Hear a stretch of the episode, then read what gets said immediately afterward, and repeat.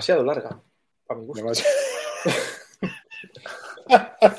vale. La, la entrada está demasiado larga. Lo dices porque se ve mucho durante mucho tiempo la palabra mierda, ¿no? Sí. Sí, puede ser, puede ser. Pues nada, estamos, estamos ya en directo. Eh, episodio 92 con Bryce More. Bienvenido a Muchas una mierda. muchísimas gracias, muchísimas gracias por ponerme también la entradilla. A ver, a mí me ha gustado. es- me ha parecido, me ha parecido esta- bien de timing, bien de timing. Parece que controlamos y todo, ¿eh? Pero suerte que nos ponen todo al alcance de un botón, porque si no, si esto lo tenemos que hacer con diferentes programas y tal, ya te digo yo que, que- que desastre. Bienvenido, bienvenido que quizás sea tu, tu retransmisión en directo con menos, con menos oyentes. Porque ahora veo, veo que son cero ya directamente. O sea, para ti debe ser, para ti debe ser No, no, no, eh. traumático, Ya- algo como Creo que ya hay alguien, creo que ya hay alguien, que estoy viendo moverse el chat. bueno, bueno, pero ¿Uno? ¿Uno, Uno. quizás? Bueno, Una- ah, pero aún así, aún así debe ser de, ¿no? Te debes de encontrar raro, ¿no? Falta, me falta ambiente Em. aquí, porque debes tú mover un montón de gente, ¿no? En, en todos los, tanto como un montón, pero he de decir también a mi favor que yo he tenido mi época de músico y entonces eh, creo que es peor tocar para uno que lo he hecho, es decir, que lo- lo- he, he tocado para, para el tío de la barra del bar, creo que es peor eso que el stream con una persona. Entonces, estoy acostumbrado, es decir, yo ahora mismo eh, como si fuera un estadio lleno, es decir, sin ningún problema, yo siempre a, a- a tope. Em- Perfecto, empatizo, perfecto. empatizo. Yo también he tocado para el de la barra. Claro. Entonces, eh, después de eso, ¿qué, qué hay? Eh, está el ensayo, está tocar para eh, eh, el el ensayo de la barra. el Claro, No. muchas veces. Está al nivel, está al nivel que ponía yo, que yo tocaba en una orquesta de esas de, de pueblo de tres personas, que una iba con el órgano, otro con la guitarra y otro cantando, pues el de la guitarra era yo, ¿sabes?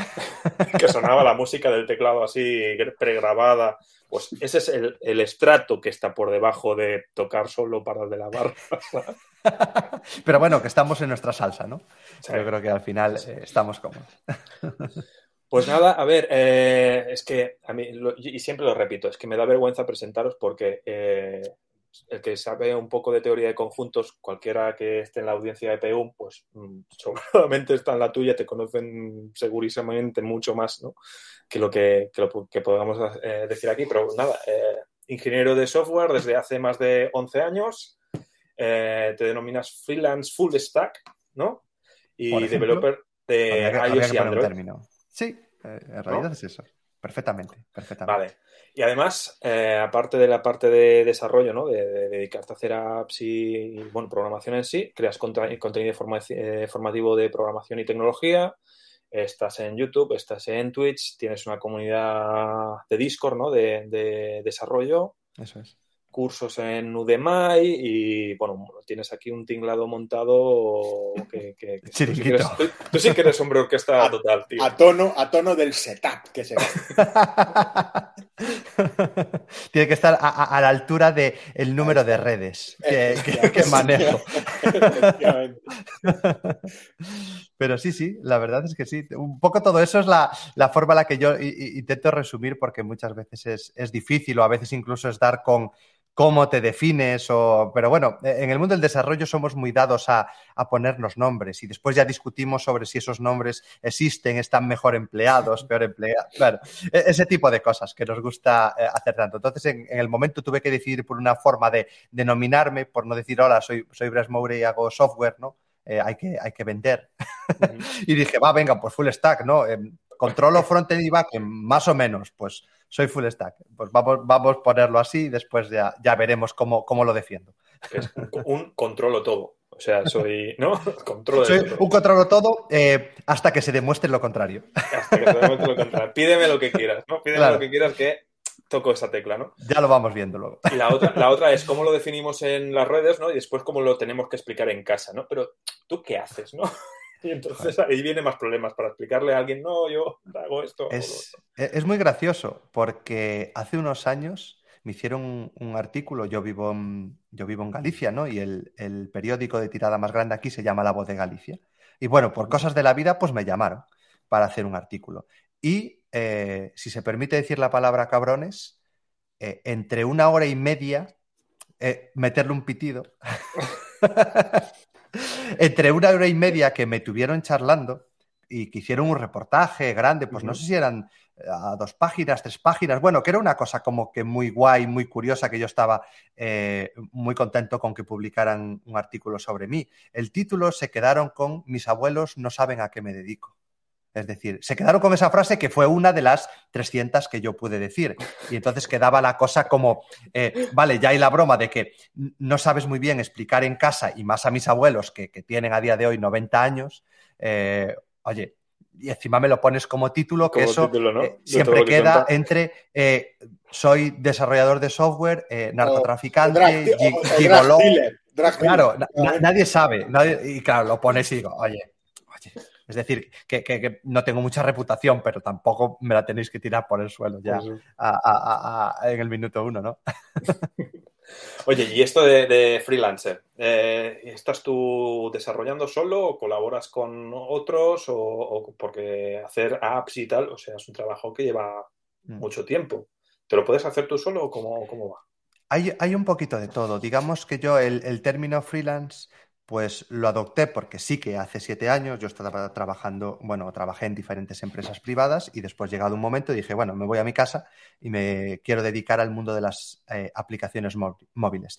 Eh, la palabra freelance la utilizo para resumir de cara a decir, pues sí, soy autónomo. Es decir, eh, en base es eso. Pero Cobro en sí app, que- ¿no? Cobro, Ya. cobro, cobro, cobro con factura.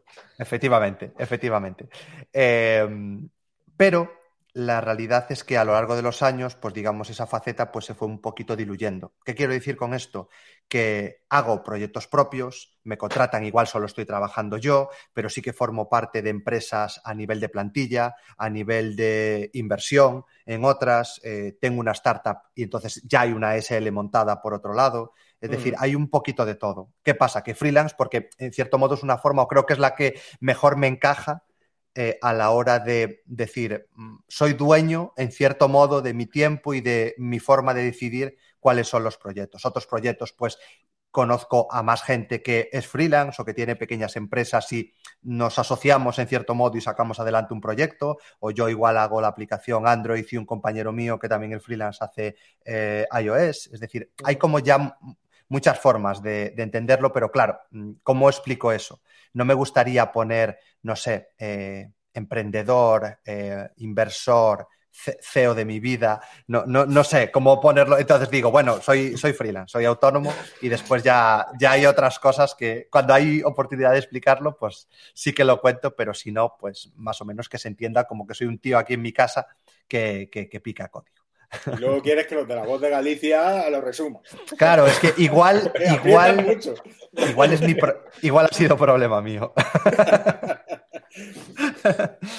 Oye, ya, y ya lo apuntabas un poco, ¿no? Que, que vas tocando diferentes ámbitos, pero ¿qué tipo de cliente tienes? ¿Hay muy internacional, nacional? eh, ¿Son empresas eh, grandes que dicen, oye, mira, eh, te hemos visto a ti, creemos que, que estés, o te vienen por, no sé, cómo, cómo, Vale. o, cómo, o, o cómo captas clientes, ¿no? Como- Eh, ah, he, he pasado también por varias, por varias etapas, pero mm, si lo tengo que resumir, creo que, digamos, el cliente más habitual suele ser a nivel startup, ¿vale? Suelen ser empresas de mm, pequeñas que a día de hoy igual alguna ya se ha hecho mucho más grande, pero quizás en ese momento de captación es en el momento que tú también estás buscando gente que tenga cierta flexibilidad, ¿no? Entonces que una empresa pues igual está creciendo, necesita ciertos proyectos, entonces eh, ahí suelen ser las empresas que mejor o por lo menos me han encajado a mí, que yo creo que también eh, yo, yo he encajado con ellos. Así que creo que es la mayoría, la mayor parte de las empresas con las que creo que he funcionado muy bien es esta concepción eh, más startup. Sobre si está en España o, o fuera, mm, ha pasado un poquito de todo. He trabajado con empresas de Estados Unidos, de México, eh, en Bruselas eh, he estado trabajando con una empresa, en Australia con otra. Es decir, hay un poquito, hay un poquito de todo, porque sí que es cierto que al final tienes también esa, esa flexibilidad del teletrabajo que hoy en día como que ya parece que ha calado un poquito más, pero que hace siete años, seis años, pues que tampoco era tan, tan habitual. Pero como también ha entrado la parte de creación de contenido, pues digamos ya no me permite en cierto modo, trabajar para igual tantas empresas como hacía antes, que bueno, eso es algo que también comentaré. También llegó el punto de decir, es que no, no, no me da para, para, más y hay que soltar también un poquito de, de lastre y centrarse en otras cosas. Entonces, ahí ya digo, eh, parece, me pasó rápido o me está pasando rápido, uh -huh. pero aún el, el, mes pasado cumplía los siete años como, como freelance y digo, ostras, eh, pues sí que va la cosa bien rápida, pero cuando también intentas recapitular o hacer un poquito de memoria, sí que también te das cuenta que obviamente son siete años y, y eso no pasa, no pasa en balde y uh -huh. te da tiempo para, para, también, bueno, adquirir muchas vivencias. Claro, y, y, si tienes tanto, o sea, si tienes tantos proyectos o no, te han venido tantos proyectos o, y toda la parte de contenido, ¿no? Eh, supongo que te pensarás muy bien, ¿no? Que, con qué cliente o con qué proyecto quieres quieres participar, ¿no? ¿Qué, qué, sí. qué, qué, son, ¿Qué proyectos o qué tipo de proyectos son los que más te atraen, ¿no? Que tú digas, ostras, mira, pues si me vienen con algo así, a mí es que me, me enamoran, ¿sabes? Y me tiro. Vale. Eh, también me pasó de todo. El momento en el empezar a coger todísimos los proyectos que llegaban, porque, pues lo típico, eh, te ves solo, te ves con inseguridades de, vale, este proyecto muy bien, pero mañana falla y yo necesito otro, porque las facturas hay que seguir. Y llega un momento que te das cuenta y también empiezas a reflexionar y dices, eh, quizás estás abarcando más de lo que de verdad te puedes permitir. Y ahí llegó el momento en el que también empecé a soltar. Y ahí es cuando también empecé a decidir que ya no por el hecho de decir, eh, pues gano el dinero para pagar facturas o no gano, también a nivel salud de decir qué es lo que de verdad te conviene. Y por fortuna, uh -huh. eh, al llevar unos cuantos años, creo que somos un sector en el que mm, es fácil, es decir, que esto no suene mal, no, pero que es fácil encontrar trabajo y que de verdad se busca a, a muchísimos profesionales y que en cierto modo esas oportunidades llegan. Eh, yo creo que al final sin labrarte una, no sé, un, no sé, un gran portfolio o algo que diga, no, este tío es un fuera de serie, hay que trabajar con Bryce. No, es decir, Bryce pues ya lleva unos cuantos años, nos dice en su currículum que sabe hacer ciertas cosas, pues pa'lante. Entonces también sí que llegó un momento que había muchísimo y en el momento que me tuve que centrar, también empecé a decidir mucho más porque creo que ahí fue el punto en el que de verdad también me estaba afectando tener tantas cosas y por suerte, por suerte, eh, eh, es que las cosas también me fueron a favor, ¿no? Yo creo que ahí yo tengo muy poquito mérito. Si te llegan muchas ofertas de trabajo, pues es más fácil elegir, ¿no? Porque también tú dices, vale, tengo mucho donde elegir, pues no me tengo que quedar. Mi primer año trabajando como freelance, pues la, suerte era cuando alguien me llamaba, ¿no? Y, y, el elegir no había esa posibilidad, entonces te tenías que quedar con lo que llegaba para bien o para mal. Eh, esto fue cambiando con el paso de los años y la verdad es que, sobre todo lo que busco, eh, al margen muchas veces del proyecto, lo que busco es que de verdad respeten eh, la manera en la que a mí me gustaría trabajar. ¿Qué quiere decir? Pues uh -huh. obviamente olvidémonos de jornadas completas. Obviamente olvidémonos muchas veces de estas jornadas tan acotadas a nivel horario, de es que si no estás a las 8, eh, mal. O tienes que estar... A mí me pueden surgir más cosas, eh, puedo balancear mi trabajo de muchas formas. Eh, me suele pasar de que más o menos me comprometo y digo, voy a estar tantas horas a la semana, imaginemos con un proyecto. Pero uh -huh. lo que también me puede pasar es que cierto día me surja algo muy concreto. Entonces yo también quiero tener la libertad de que, oye, no puedo, no quiere decir que yo deje de lado mi trabajo, no quiere decir que yo no vaya a hacer lo que me he comprometido, pero que quizás no um, un seguimiento tan cercano como, por ejemplo, yo viví en alguna empresa, pues quizás a día de hoy no encaja conmigo. Entonces, sobre todo, busco algo que, que me dé, por un lado, esa, esa, tranquilidad y, por otro lado, que de verdad me guste estar en ese ambiente de trabajo, pero que eh, muchas veces va, va en consonancia, ¿no? Uh -huh. esas, esas dos partes. Sí que sobre es, todo es eso. ¿Y es fácil o, o, o a día de hoy eh, establecer estas condiciones? Eh, ¿La gente lo entiende? ¿Las empresas que te quieren contratar lo entienden o les choca de que, oye, ¿cómo que, que, quieres flexibilidad? ¿Cómo que, ¿Qué es esto? O, sí que va todo este. Creo que con el paso de los años mmm, es más fácil. ¿Qué quiere decir? Quizás no unas condiciones ultra flexibles, porque yo creo que al final también tienes que llegar a ese punto de, de conocimiento entre empresa o entre compañeras y compañeros y, tú mismo.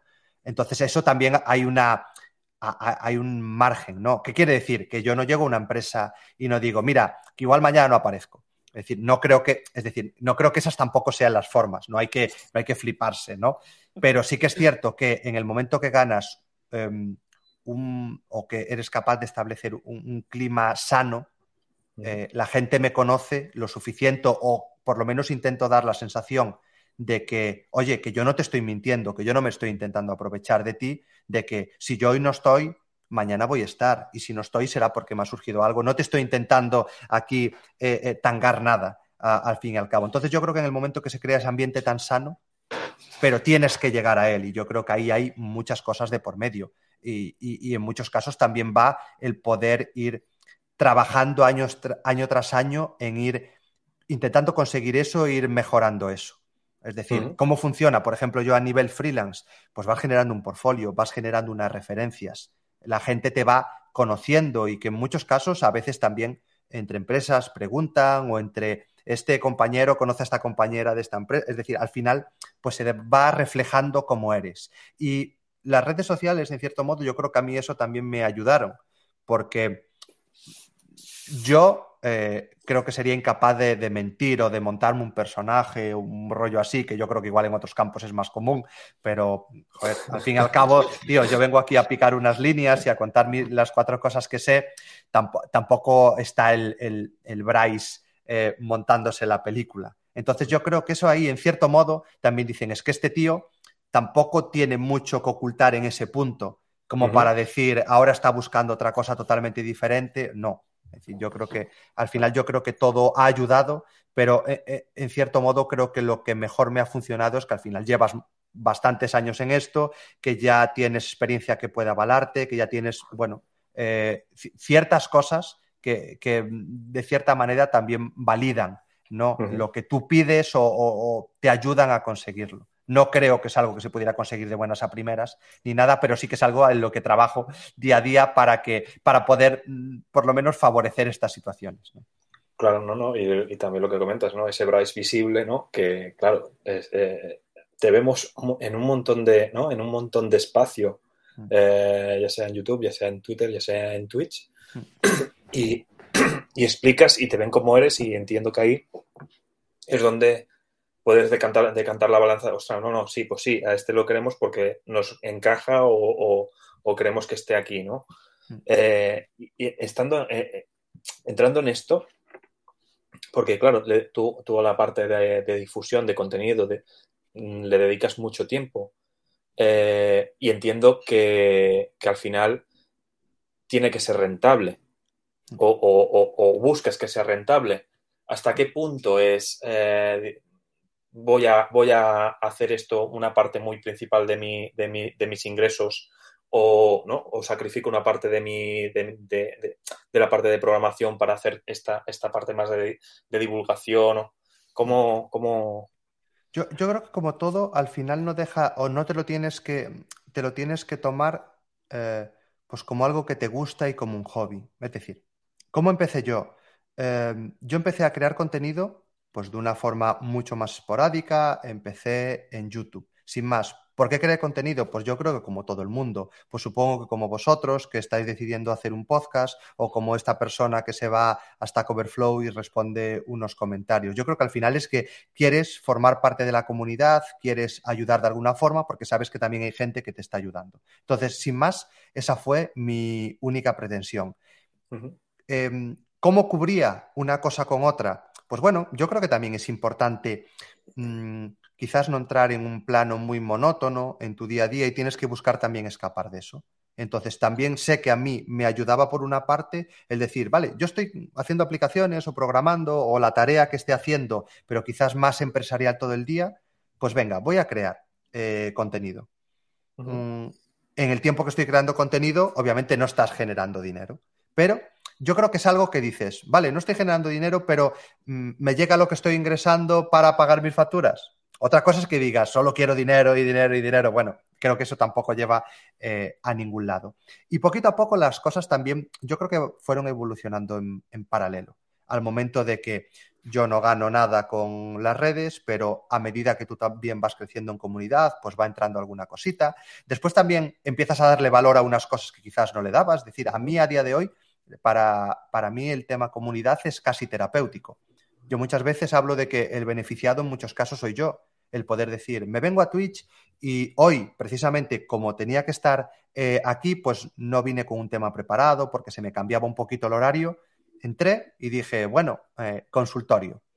Discutimos, debatimos, preguntáis, lo que sea. A mí me ayuda. Y es decir, y al fin y al cabo, yo me he sentado como en muchos casos te podrías haber sentado en un bar con unas cañas y decir, pues vamos a friquear y vamos a charlar aquí de, de las cosas que nos gustan. Entonces, en cierto modo, hay cosas que sí que te exigen mucho trabajo, pero hay otras cosas que te exigen menos. Y yo creo que al final el encontrar algo que de verdad te gusta acaba compensando todo y que después ya llegan los beneficios, porque no voy a decir que a día de hoy todo esto de cero absoluto no da tanto como si programara, que también es algo que intento contar porque también se piensa que como eres youtuber o streamer o no sé qué, que todo el mundo es, no sé, el Shocas manteniendo a España con sus impuestos. Es decir, esto no es así. confiésalo, Bryce. Yo creo que más de una vez, eh, para resolver algún problema de tu aplicación en el trabajo y demás, has consultado un vídeo tuyo, ¿no? Hostia, ¿esto cómo se hacía? Espera. poca broma con eso. Eh, no, es la primera vez que tienes que revisar ciertos... Porque al final tú subes un vídeo a YouTube y dices, esto tiene que ir en 10 minutos, no en media hora porque si no la gente a los 15 está, está corriendo, se está yendo a, un vídeo allí de, algo, de, algo, que de verdad entretenga más que yo, ¿no? Efectivamente. Entonces, eh, también te lo repasas y también te lo preparas. El último vídeo creo que fueron los conceptos, eh, el concepto solid. Básicamente, y dije, va, yo no quiero meter aquí una chapa de tres horas. Quiero hacerlo en diez minutos y que esto quede resumido y después la gente también que se busque la vida, ¿no? Pero pues tuve que decir, ¿cómo condenso yo? Solid en 10 minutos. Pues bueno, también tiras a, ese tipo de cosas. Así que también me funciona a mí para muchas veces hasta forzarme a, irme hacia nuevas tecnologías, que creo que eso también es bueno en nuestro, en nuestro campo para seguir eh, un poco la rueda. Sí, sí, lo que dicen que tenerlo que explicar, ¿no? Es lo que te hace a ti Aprenderlo mejor a veces y muchas veces es recordarlo, ¿no? a mí, fundamentos básicos de muchas cosas de programación se quedan ahí en el pozo y, hasta que no revisas algo. Pero, Scrum te lo sabes de puta madre. se olvida, se olvida también, ¿eh? Se olvida también. Oye, ya, entrando en tema, en tema tecnológico, ¿vale? tú eh, te defines así más eh, centrado en el mundo de las apps aunque sea full stack, ¿no? Pero, pero el horizonte es, que haya una app allí funcionando. Eso es. Sí. Eh, ¿Cómo decides ir a apps? ¿Por qué? Porque siempre ya, directamente has entrado en el desarrollo de apps? ¿O venías de otra cosa? Eh, ¿Te molaba el rollo este? ¿Cómo? Básicamente yo em, trabajé en tres empresas eh, antes de, ser freelance y en ninguna hice nada de apps. Es decir, hice aplicaciones de escritorio, hice web, hice back, hice arquitectura, hice frameworks, hice librerías, hice... Pegué muchos palos, pero en ningún caso era el tema apps. Eh, y el tema apps es un tema que a mí me interesaba mucho porque yo no dejaba de ver que empezaban a crecer mucho esa parte tecnológica, que, oye, los dispositivos móviles pues ya no era eh, el Alcatel que, llevaba aquí todo el mundo en el bolsillo. Ya decías, ostras, este cacharro hace cosas y hace cosas muy guays y se están desarrollando apps. Y ojito estas apps que mm, se mueven tan bien como la app que estoy corriendo yo aquí en un escritorio, que no sé qué. Entonces, a mí siempre me empezó a llamar la atención y mi mm, teoría era, esta es una tecnología que viene para quedarse y que va a seguir evolucionando porque pudiendo llevar algo en el bolsillo, esto no va a ir para atrás. No va a ser, no, ahora todos llevamos móviles y va a llegar un día que digamos, ah, no, tiramos los móviles y vamos a llevar un ordenador eh, portátil. Entonces yo creo que el tema de la movilidad, eh, al final, mm, yo lo vi como, como una oportunidad y como una oportunidad que creía que yo mismo podría lanzar ciertos proyectos y podrían ser proyectos pequeños, porque yo me dedicaba a ver un poquito también todo lo que había por ahí y eh, era un mercado como muy, muy indie ¿no? El de, las, el de las aplicaciones, sobre todo al principio, que aunque había grandes corporaciones, no tiene nada que ver con lo que hay ahora, que hay grandísimas compañías haciendo absolutamente todo, e incluso para hacer el juego más indie está la compañía más grande detrás, ¿no? Entonces, eso, eso ya ha mutado. Pero en ese momento sí que parecía como que el, el mercado era más abierto de cara a decir, venga, voy a lanzar proyectos. Y así hice. Es decir, básicamente yo estaba trabajando en una de las empresas y empecé a formarme por mi cuenta. Y llegó un momento en el que yo ya tenía algún proyecto lanzado, que daba así algún eurillo, nada reseñable, pero que sí que mm, un poco también provocado, pues mi situación en esa empresa y un poco como yo también veía mi futuro y cómo me atraía el mundo de las aplicaciones, juntado todo, pues al final lo que derivó es que siete meses después, creo que desde que empecé a estudiar desarrollo mobile y a lanzar mis primeros proyectos super chorras a la, a la tienda, dije, venga, me he ahorrado aquí un dinerillo, pues vamos a guardarlo y vamos a intentar eh, trabajar como freelance. Entonces, de ahí es donde viene el concepto freelance sobre todo, de decir, eh, yo quise lanzar mis primeros proyectos y obviamente trabajar con, con otra gente porque mis proyectos no, no, daban un duro como para mantenerme, pero ahí sal, eh, salió todo, lo dejé un poquito de lado y bueno, hasta el momento parece Bien. que funcionó más o menos. ¿Y, y, y tu primera app, te acuerdas cuál, cuál fue? ¿Cuál, ¿Cuál, publicaste primero? Joder, yo hice muchas apps de mierda, ¿eh? Pero. Uf, pero literal, de que te traen una mierda. pero, pero eh, hay, hay grandes hits de aplicaciones. Alguna aún está, es decir, tiene cero mantenimiento, pero por lo que sea aún no lo han echado de la, de la tienda. Pero he creado aplicaciones como traductor de Wookiee, he creado aplicaciones como una que te avisaba cuánto quedaba para el viernes. Es decir, eh, ojo, eh, claro, no, no, penséis que aquí salieron grandes proyectos inicialmente. Eh, entonces, pero, pero, pero he de decir en mi favor que en aquellos momentos esas aplicaciones se descargaban. Así que no, no estaba tan equivocado en mi concepto, ¿no? Eh, es decir, esas chorradas, antes la aplicación que era una luz, la aplicación que giraba si era el vaso de cerveza, ¿no? Bueno, más o menos los que tenemos una, una edad recordamos esas, esas aplicaciones que a día de hoy dices, bueno, es decir, eso quedaría enterradísimo en la, en la quiero, tienda. Quiero decirte que una, un spin-off de la aplicación que te avisa cuánto queda para el viernes, pero que sea cuánto, cuánto te queda para el lunes, podría... podría... Pero, cl claro. Pero, ojo, cuidado, ojo, cuidado, porque más de un borracho fiestero diría. Cuida cuidado con eso. Porque...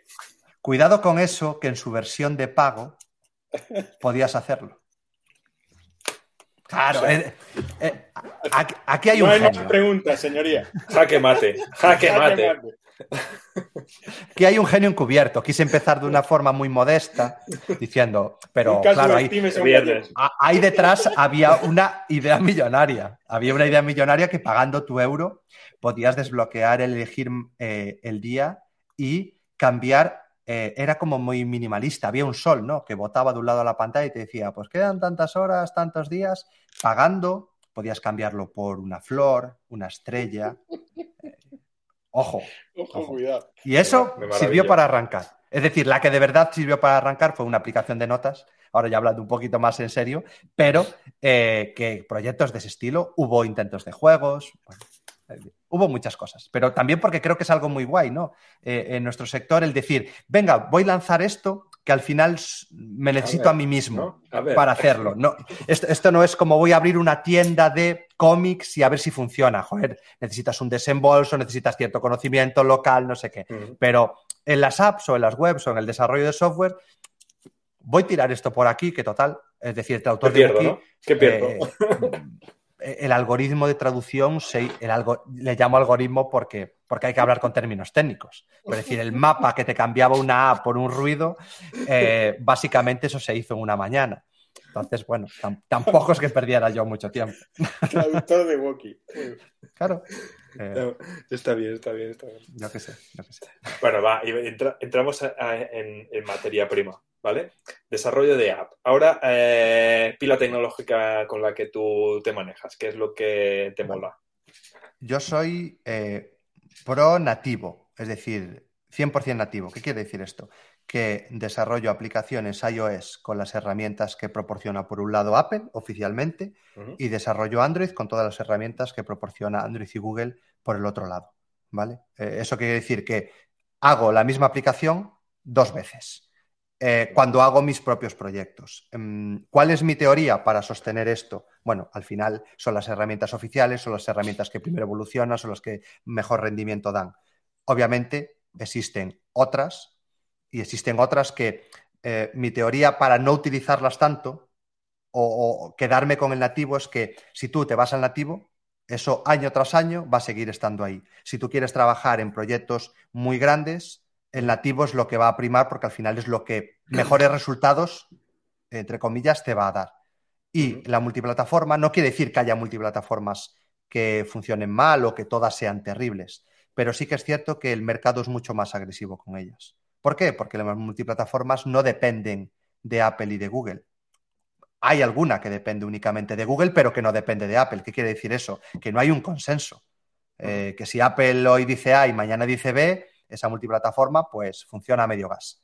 Y siempre hay esa idea de hay que sacarlo mejor, hay que sacarlo mejor. Y yo también siempre cuento el, vale, mm, ¿os acordáis de Córdoba? Y después de Córdoba, pues llegó eh, Xamarin, y después llegó Ionic, y después llegó React Native, después llegó Flutter. ¿Y dónde está cada una? Pues cada vez que sale una nueva, como sea un poquito mejor, a la otra la entierra un poquito más.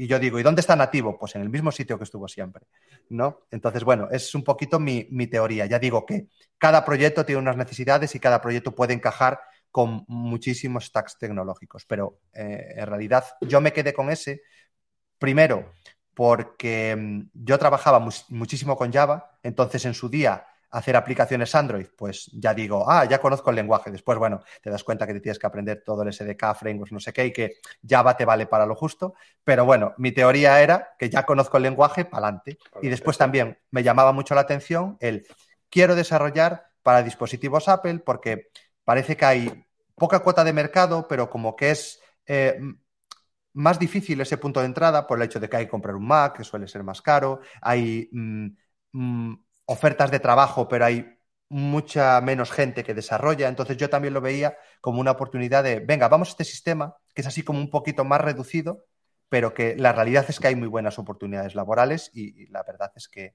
es que sí. Entonces, bueno, me metí un poquito a los dos en paralelo y gracias a eso, pues ya intenté continuar con ello como curiosidad, eh, estuve viendo vídeos tuyos, ¿vale? Y, estaba ese vídeo de decir, eh, nativo o, multi, o multiplataforma, ¿no? Digo, a ver el debate, a ver el debate. Eh, y a los cinco minutos digo, si no hay debate. se, me lo ha dejado, se me lo ha dejado aquí. Pero, ya, tengo mi discurso, tengo mi discurso hecho. ¿no? Esto sería muy discutible porque llega alguien de multiplataforma y de hecho eh, seguramente nos acabemos dando de leches y cada uno tenga su razón en, unas cosas eh, diferentes. Pero bueno, en mi caso yo lo que intento enfocar no es te doy aquí las bases y yo llego y te digo usa nativo y ya está. No, yo digo mm, estas son estos son los motivos por los que yo me quedo fundamentalmente con, con el nativo. Pero hoy he visto que has tuiteado. Ojo. Ojo, ojo, cuidado.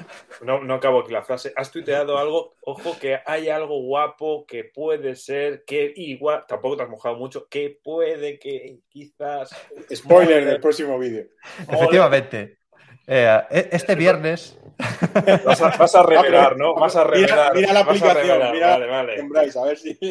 Pues no vamos, no, vamos a mover, no vamos a mover más el tema, pero que sepáis que hay algo que este viernes Bryce os va a decir que todo ese eh, discurso igual.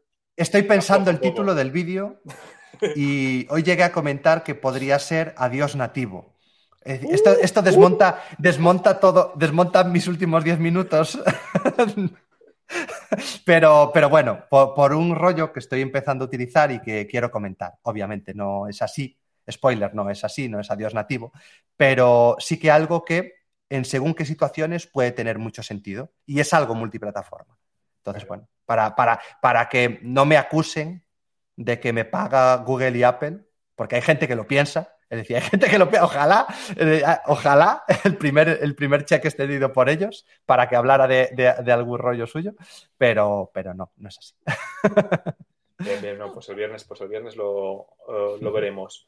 Y aparte del framework este, bueno, pues nativo y tal, ¿qué, qué herramientas usan? Yo qué sé, editores, emuladores, no sé qué, qué, qué, mierda hay ahí, Bryce.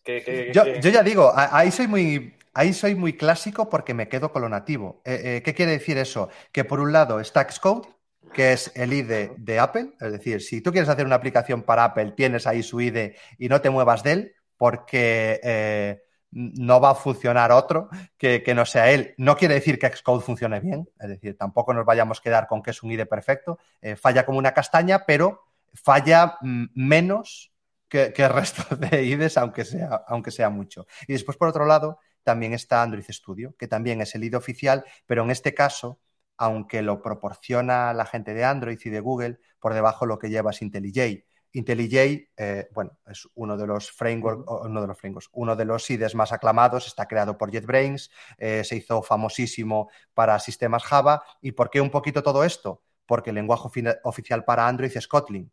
Kotlin quien eh, inventó Kotlin fue la gente de JetBrains, aunque sea un proyecto también de código abierto. Entonces, al final, como que ya tenían ellos lenguaje y herramienta, y Google lo que hace es utilizamos la versión estudio de IntelliJ y lo cargamos de plugins para precisamente dotarlo, por ejemplo, del, simulador, ¿no? O, cosillas así. Entonces, ya digo, algo, un, stack, digamos, me muevo con herramientas como, como muy típicas, ¿no? Porque al fin y al cabo es, eh, es lo bueno de estos sistemas y lo bueno que, bueno y malo, ¿no? A la vez. Pero yo creo que el tema aplicaciones, como es un tema más mm, atado en corto, primero, porque hay dos sistemas operativos que son indiscutibles. Y segundo, porque hay dos empresas detrás de todo esto que es indiscutible y una de ellas es muy cerrada.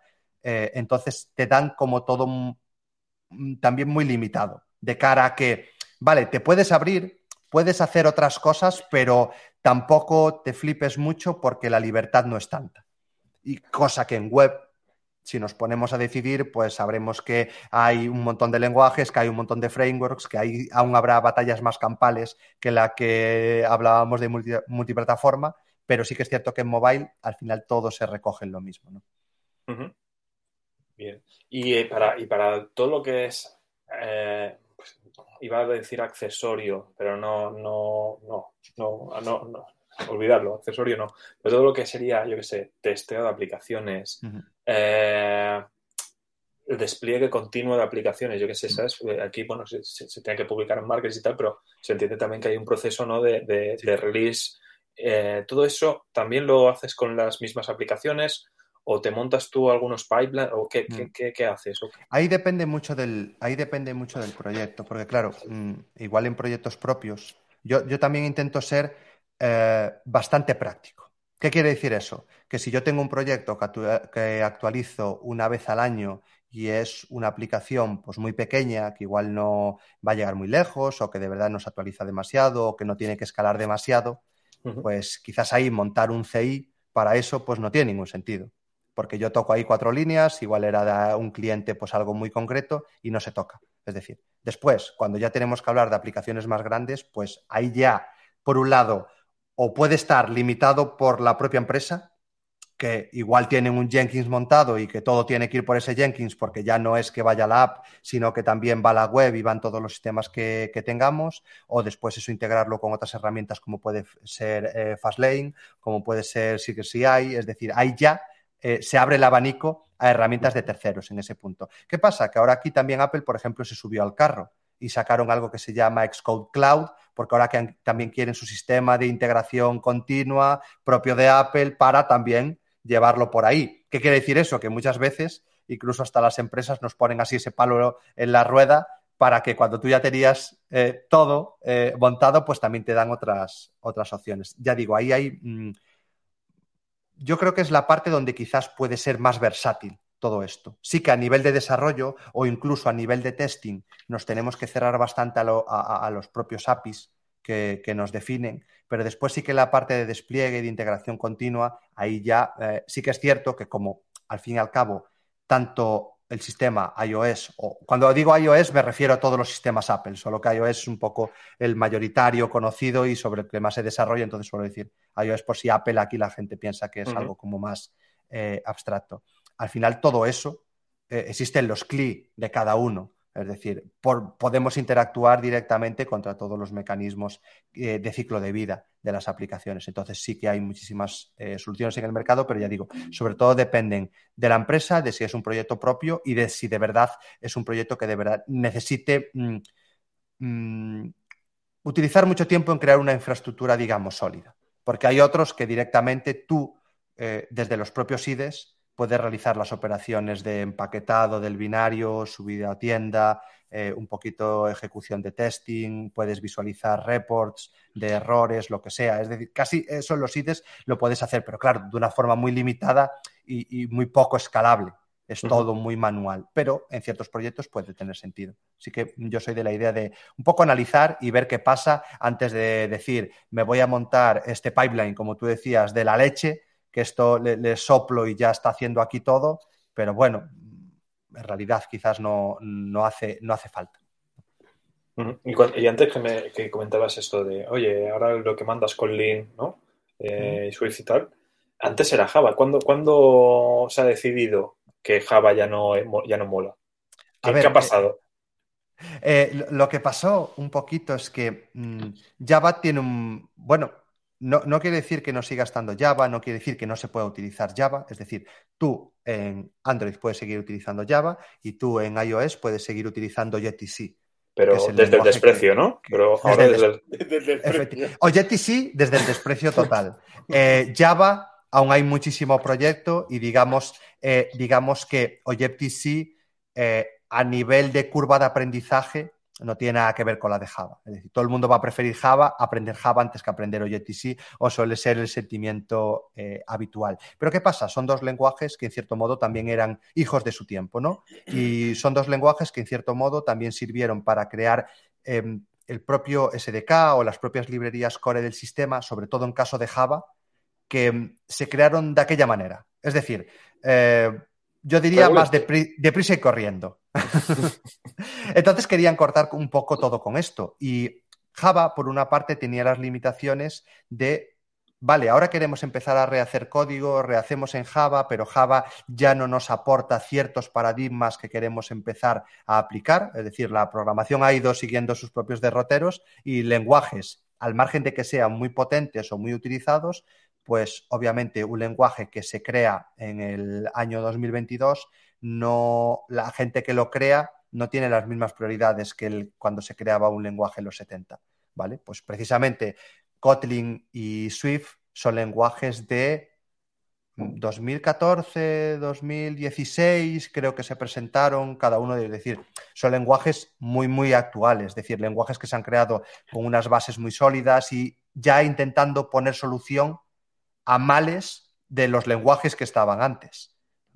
Todos son interoperables, se pueden utilizar entre ellos. El core sigue estando en Java la mitad, el core sigue estando en Objective-C la mitad, pero sí que es cierto que todo con la tendencia de que a día de hoy, si queremos hacer algo nuevo, incluso ya tenemos limitaciones a nivel de SDK de que, vale, tú quieres utilizar, por ejemplo, en iOS, SwiftUI. SwiftUI es el framework de capa de vista nuevo que se presentó hace un par de años. SwiftUI ya no lo puedes eh, utilizar con Objective-C, ya tienes que ir a Swift. Y entonces son esas medio, medio, maniobras que se están llevando a cabo. Eh, Jetpack Compose, nuevo framework también visual para Android. Pues eso ya está dentro de lo que se llama Android X o de Android Jetpack, que eso ya va todo con Kotlin. Entonces, bueno, ya hay un poco esos puntos para, tenemos que llegar a un momento de ruptura y hay que dar algunos cambios. Entonces, eh, lo que pasaron a ser los sistemas son Swift First por un lado y Kotlin First por el otro lado a modo de que si el equipo de Android, eh, los ingenieros de Android, si van a desarrollar algo, van a utilizar Kotlin. Eso es un poco lo que quiere, lo que quiere decir. Entonces, bueno, eso también nos da un poquito la idea de cuáles son las propias prioridades de la, de la compañía. Lo que, Juanjo, yo no sé, ¿hicimos algún episodio de, de Kotlin? Sí. ¿Suena? Es que ahora lo estaba pensando, digo, me parece que algo nos inventamos, ¿no? Algo nos inventamos. leemos la Wikipedia así por encima. Claro, que es lo nuestro. que es lo nuestro, efectivamente. Me, acabo de dar cuenta que, no hemos cambiado. Somos muy malos, Bryce. Con todo esto del streaming, somos muy malos. Ahora me acabo de dar cuenta que no había cambiado el nombre del episodio. O sea, con lo cual en Twitch habrá salido el, el, el, episodio anterior. Bueno, igual es mejor reclamo, no pasa nada. No, bueno, a ver, que, que, tampoco es que tampoco es que diga mucha información, ¿no? Pero, pero bueno, claro, dices, a, a ver, esta gente pues no se mueve, eh, no se mueve muy bien. Se mueve menos que un gato escayola. se, mueve, se mueve más o menos mal. Pero, oye, a ti se te da muy bien esto. ¿Vale? A ti te veo y digo, Bryce controla un montón. Pero ahí te quiero hacer preguntas yo de este tema. Venga, ¿vale? dale. A ver. Toma nota. A ver.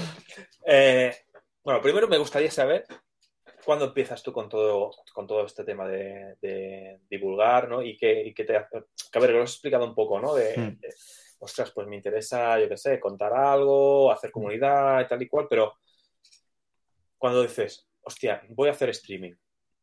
Vale. Mira, mm, yo empecé en YouTube y en YouTube eh, el punto de partida fue que hace tres años y medio, pues bueno, el tiempo más o menos que llevo en YouTube, eh, volví a residir a, la ci- a mi ciudad natal, ¿vale? Que es una, pequeña ciudad aquí en Galicia. Em, yo hago la broma de que soy el único programador, por supuesto no lo soy, pero digamos que aquí esto, esto no, es, no es- no es Silicon Valley, ¿no? No vas por la calle y empiezas a ver empresas de software ahí, no. Obviamente hay una empresa que hace webs, otra empresa que hace algún software a medida, no sé qué, y después estoy yo aquí haciendo lo que, lo que buenamente puedo. Es decir, es un sitio donde no hay comunidad o donde de verdad tú no te puedes sentar con gente y decir, venga, eh, este grupo que tenemos de calling, no sé qué, vamos aquí a... fli-". No, obvia- obviamente no puedes. Podrás hablar muchas cosas, pero quizás de eso no es lo más habitual. Entonces, precisamente cuando lo vi dije, pues la comunidad, eh, yo quiero seguir, yo tengo ese sentimiento de comunidad. ¿Cómo puedo hacer? Pues venga, empieza a compartir tú lo que, lo que buenamente sepas. Y entonces ahí un poquito la cosa partió de ahí, de, mi sentimiento por no el hecho de generar comunidad, de decir la comunidad de Mouredev, no, del hecho de, bueno, pues, pues yo muestro lo mío y eso al final igual atrae a alguna persona y entre todos podemos hacer algo. Es decir, sin más, la idea fue eso. Y el tema streaming, pues como creo que toda la gente que no era gamer y, y se fue a Twitch, eh, empezó en la pandemia. Empezó cuando nos confinaron y fue, mira, hay esta persona que canta todo el día para alegrar a la gente, hay esta persona que no sé qué. Y yo dije, pues voy a Twitch y hago unos directos allí, porque mi idea, esto partió de que yo mm, en YouTube debía hacer, pues no sé, tres o cuatro directos. No hice, no hice más porque yo ya me estaba planteando el hecho de que, venga, pues quizás charlar, ya que estamos aquí todos encerrados, pues hago un directo y charlo o me pongo a programar y no sé qué. Y lo que me dijo la gente es, ah, un directo, no sé qué, hazte un podcast. Y dije, hostia, qué buena idea. Es decir, voy a hacer un podcast. Entonces, me fui a, a Anchor, eh, registré allí el podcast, le, le, puse un nombre, hice la carátula, el guion del primer tal. Uh -huh. y, y, otra persona en ese mismo directo me dijo, ¿y por qué no pruebas directo en Twitch, que parece que es una plataforma más de directos? Y obviamente por inmediatez era más rápido irme a Twitch y abrir un directo que ponerme a montar un podcast y a prepararlo. Me fui a Twitch y dije, ostras, ¿cómo mola esto? Como que había más interacción por la gente, con la gente, como que eh, a pesar de estar haciendo lo mismo que en YouTube, como que me atraía más un poco el ambiente que se generó. Y dije, joder, pues es mucho mejor abrir aquí un directo que ponerme a preparar un guion, que ya me llega a prepararme el guion de YouTube y ya, ya a veces sale como sale el vídeo. Y dije, pues venga, por hacer algo totalmente diferente, y ahí es donde, donde empecé a hacer Twitch. Entonces, bueno, pa fue pandemia, pues no lo sé, abril, por ahí, mm, que llevamos encerrados un mes, no lo sé. Pero bueno, así, por, por, por, aquella época, ¿no? Así un poquito a, a, principio de pandemia, que también fue el momento en el que más creció el canal de YouTube. Fue así claro. como serie de catastróficas desdichas que a mí me pues beneficiaron, en, entre comillas, ¿no? Porque yo creo que al final la gente también pues, buscaba más contenido para consumir, había más tiempo, eh, otra gente quería aprender cosas o buscar otros trabajos, yo qué sé. Un poco todo eso llevó también a que creciera, yo creo que bastante de golpe en esa, en esa época. Sí, ¿tú, tú observaste en algún momento, oye, hostia, esto se, se me está yendo de las manos? Tal cual. Es decir, el, el confinamiento uh -huh. en YouTube es, es, hacer esto directamente. Es un pico. Es un pico. y después que se mantenió, eh, se mantuvo porque al final el, propio algoritmo, pues, oye, a este lo ven, pues te promociono, no sé qué. No quiere decir que mi calidad aumentara en ese momento, ni, mucho menos, pero sí que es cierto que llega un momento que a veces también hace falta ese, ese empujón, eh, para bien o para mal. Y literal, literal. ese fue el, momento en el que todo empezó a crecer y después ya mm, ya quedó como esa, esa onda, ya quedó mucho más plana y ya las cosas se volvieron a estabilizar, pero, pero sí que es cierto que hubo un, boom. y, y, dices, bueno, YouTube, eh, Twitch, cada una tiene sus cosas, ¿no? Mm, les ves, les ves, ¿qué te quedas, con qué te quedas de cada una?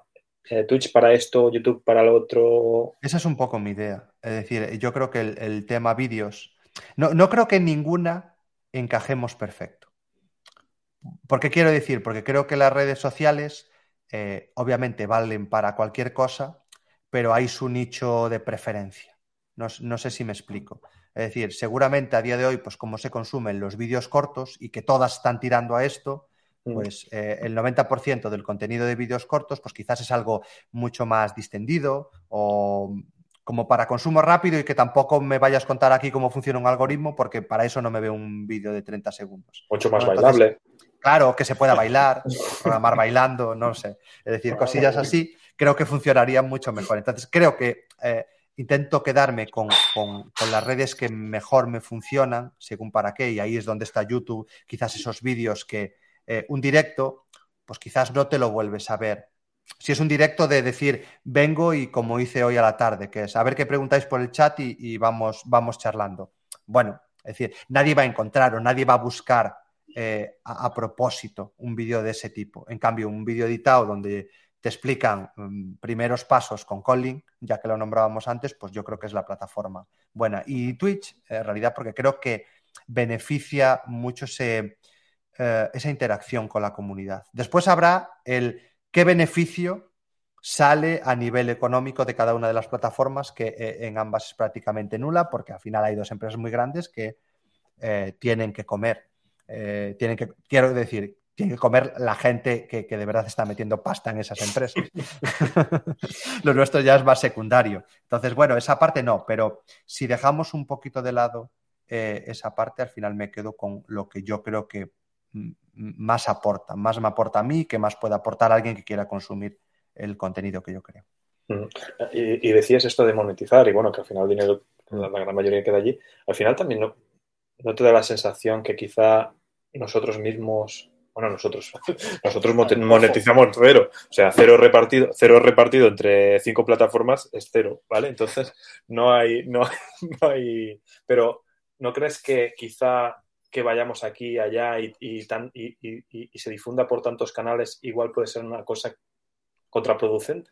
O, a ver, yo, creo que llega un momento, sobre todo es contraproducente para la gente que en muchos casos te, te sigue en diferentes canales y incluso tú hasta puedes perder calidad en contenido. Porque quiere decir que si yo me pudiera centrar, si yo supiera que esta es la plataforma perfecta, pues centraría mis esfuerzos allí. Pero claro, llegamos a un punto, y, me vuelvo sobre mis palabras, que creo que el desarrollo de software no tiene su plataforma. No quiere decir que eh, otras... Em, otras profesiones la tengan. No, no, es decir, yo creo que la mayoría no la tienen. Eh, pero bueno, hablando de lo nuestro, pues el desarrollo de software, sí, es GitHub, bueno, ya, pero bueno, es decir, si quieres crear contenido en GitHub, pues tampoco es el sitio más, más fácil. Eh, crearte unos repos de código muy bien, que igual tienen una estrella en 10 años, pues tampoco es la, red que más beneficie el que, el que tú crezcas como, como desarrolladora, como desarrollador. Entonces, claro, también como que te ves obligado a entre comillas, tienes que estar en varias plataformas porque es la única forma casi de, intentar captar a gente con, diferentes intereses, pero que nos una algo en concreto. Porque en mi caso pasa lo siguiente, hay gente que igual está todos los días en los directos, pero que está todos los días en los directos porque igual los temas son más distendidos o son más amplios. Mm, o ya tienen 10 años de experiencia, igual que yo subo un tutorial a YouTube de primeros pasos con, eh, le importa bien poco. Entonces, igual están todo el día en Twitch y mis vídeos de YouTube les importan bien poco. En cambio, eh, alguien en Instagram, que igual yo subo como tips más cortos, o igual, mira, me he comprado esta camiseta, aquí está. Eh, pues oye, para consumir rápidamente, pues les vale mejor. Entonces, lo que también me he ido dando cuenta es que sí que hay gente de la comunidad que está en todas, pero también hay gente que solo está en alguna concreta. Entonces, bueno, también es un poco esa, esa forma de intentar llegar a, a más gente e intentar aportar cosas diferentes. Creo que lo bueno no sería aportar exactamente lo mismo en todas, porque cada red social tiene su, su propio lenguaje de, de alguna forma. Efectivamente, Bryce, o sea, estás siendo coherente. Eh, igual que has dicho que haces nativo para Android, nativo para, pues haces nativo para YouTube, nativo para Twitch. Sí, sí. No, no, Nada de multiplataforma. Olvidaros del contenido multiplataforma. Eso no existe. Eso es, eso es. Siempre hay que adaptarlo un poquito. Siempre hay que adaptarlo un poquito. Y ahora, y ahora, a ver, tampoco lo quiero alargar mucho porque al final, al final yo te estaría aquí preguntando un montón de cosas que. No, no, confiésalo, Alex. Y en el fondo tampoco vamos a mejorar. O sea...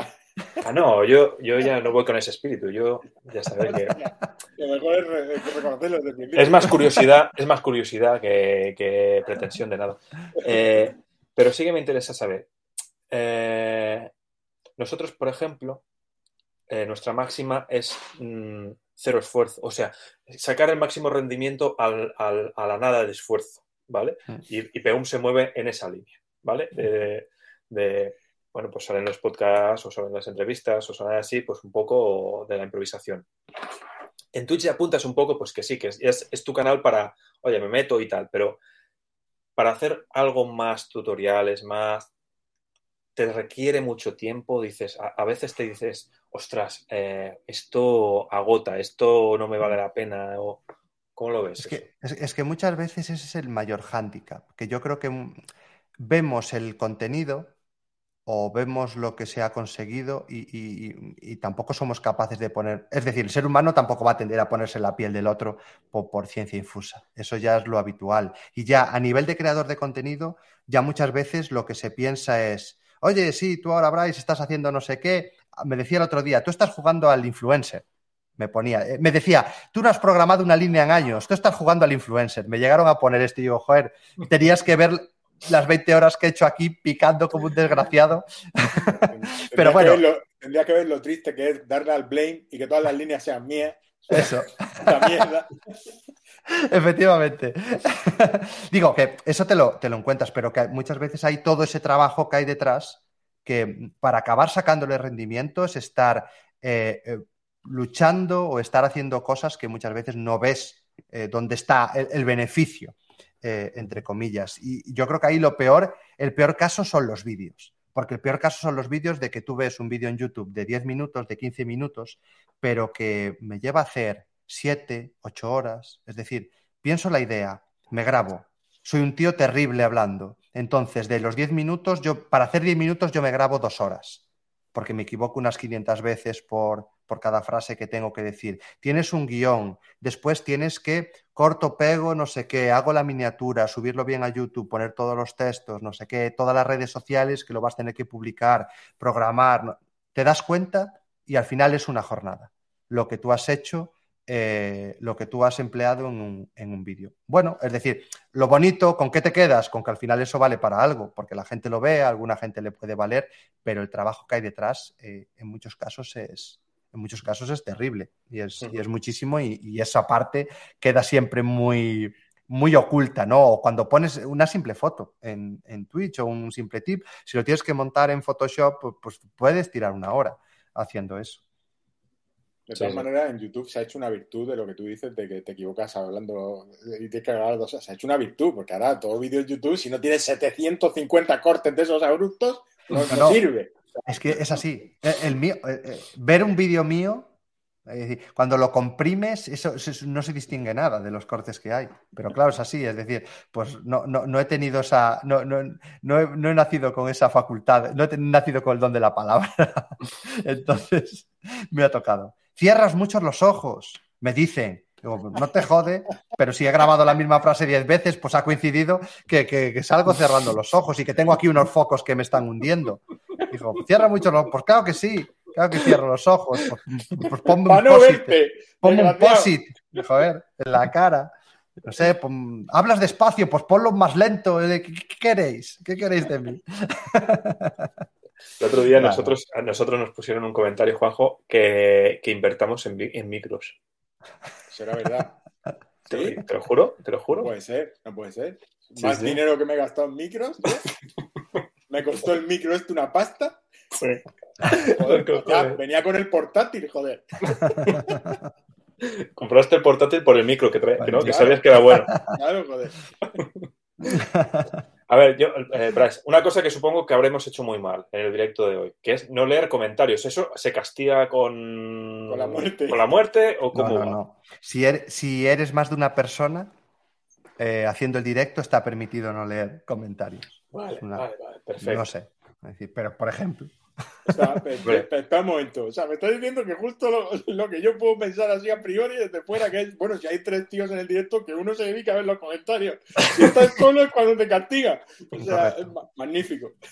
correcto, incorrecto. Es decir, Hombre, ya- yo cuando los hago solos hay que leer, pero ahora Hay, hay uno que lo quiero, que lo quiero poner aquí, que es a Picasso le llegó la inspiración trabajando y a Bryce le llegó haciendo un directo. O sea, Vámonos. esa es mi vida. Está bien, está bien. Oye, antes, antes de, de ir acabando, eh, muchas veces hacemos una especie de, de juego, un entretenimiento, un- no sé. Eh, y Juanjo, hoy ¿no? habías preparado un poquito de juego para, para Bryce. Tengo un, tengo un test. de- esto lo hicimos hace mucho, creo. El test de la Super Pop. Oh, ¿vale? Ahora le hemos llamado el test de la Super App. Entonces yo voy a hacer aquí unas preguntillas a modo un poco tirando también del tweet que pusiste del tema de las batallas estas famosas. De, Joder, Qué bien me salió, ¿eh? Es Sí, que sí. nunca, nunca veo venir esas cosas. Nunca las veo venir. No lo sé. Es decir, pongo, pongo el tweet de mira todo lo que he aprendido, no sé qué, en mis 10 años, ni, ni caso. Digo, "Ah, HTML no es un lenguaje. ¡Hala, Eh, ¡pum! porque, ya, porque ya sé que la gente lo va a decir y sin, sin, sin, no sé, sin margen a, a confundirme, la gente se pone a pelear sobre si lo es o no lo es. Obviamente, mm, Es como se mata. Bueno, Por aquí piden, por aquí piden que te hagamos una, una prueba técnica sorpresa. Hombre, apuntea, tanto no vamos. pa'lante. Bueno, pues vamos a hacer el test de personal. Son 10 preguntillas, nada más. Eh, cuando termine, veremos la puntuación de cada uno. Y gracias a eso, por supuesto, eh, os podré decir. mm, ¿Qué Backstreet Boys soy? Por ejemplo. tía, no lo había pillado, pero lo tengo que hacer así, sí. Sinceramente. Bueno, venga, va. Eh, yo tengo aquí el test, voy a poner, marcar lo que me, me vais diciendo, ¿vale? vale. Ujú. Y básicamente tiene tres opciones y tenéis que elegir una de ellas, ¿vale? Pero es algo, es algo, Juanjo, que va a poder quedar colgado para que la gente lo haga o, o está totalmente manual y solo va a servir para A Bryce. ver, lo podría colgar, pero Lo- Vale, vale, no bien, tengáis las expectativas muy altas. O sea, esto- a ver, esto es un test, un test riguroso, por supuesto, eh, avalado por las universidades de Harvard, Oxford y Cambridge. De, ¿Vale? de Yale, da- De- de- de- todas, todas, han participado todas. ¿vale? Primera pregunta. A, a la hora de programar, ¿vale? Eh, primera opción. Lo puedes hacer con cualquier teclado, porque la magia está en tus dedos. Ojalá. Ojalá. Opción, opción B, necesitas usar un teclado mecánico para no perder tu magia. Opción C, no tocas ni una línea si no es con tu teclado custom con keycaps de PBT y distribución USA. Eh, eh, eh, ¿puedo, ¿Puedo elegir y razonar la respuesta? Por favor. el test de personalidad no tiene inteligencia artificial, ¿no? Tampoco. Iba a decir, al final me va a dar igual. Yo voy a marcar la que me diga. No, no, pero queremos oírla, queremos oírla. Eh, teclado mecánico, porque tengo problemas bastante graves de tendinitis, túnel y ese rollo. Entonces, sí que es cierto que en otros teclados de membrana que suelen ser muy bajos, se me cae la mano, es decir, me duele un montón. El típico teclado de Apple, no sé qué, súper fino, súper leches, es decir, mi mano se, se parte eh, teclando en ese. Entonces, en los teclados mecánicos, eh, en los teclados mecánicos, bien. Eh, distribución USA, no sé qué, no sé cuánto. Eh, bueno, me compré un nuevo teclado porque me, me, molaba un teclado así pequeñito, no sé qué. La distribución es USA y yo toda mi vida usé distribución ISO en español, con ñ, con esos rollos. Es decir, eh, las primeras semanas aquí, vamos, no compilaba una línea. Entonces, bueno, teclado custom guay me molan, pero no, no, la magia no está, ni en mis manos ni en el teclado, básicamente. Total, la B. Editar, la B. ¿Tú, tú Alex, ¿qué, ¿qué, dices? Tú puedes hacerlo eh, también. Si el, el, que lleve, el que lleve el ordenador, no sé. Vale, vale. O sea, la A. Tú la A. Bien, correcto. Vale. Eh, Siguiente pregunta. Lo primero que haces cuando pruebas un nuevo editor de código, aunque bueno, Bryce no sé si ha probado uno nuevo desde que... Claro. ¿Dónde vamos? Pero bueno. Eh, vale, opción A, nada, porque ninguno es mejor que el B. la segunda es cambia la configuración para usar tabs y no espacios. Y la C es lo pones en modo oscuro porque el, mo el, modo claro es de perdedores. Joder, la C. Es decir, esa ya no me voy a molestar ni en explicarla porque es así. Es decir, ahí no hay. Eh, coño. Es decir, he encendido los focos para que se vea la cámara, pero yo normalmente, eh, es decir, no tengo luz aquí. Entonces, si pongo el modo claro, eh, me, me, me, inmolo, básicamente. Tengo que poner el modo oscuro porque si no, no sé, me quedaría ciego un segundo.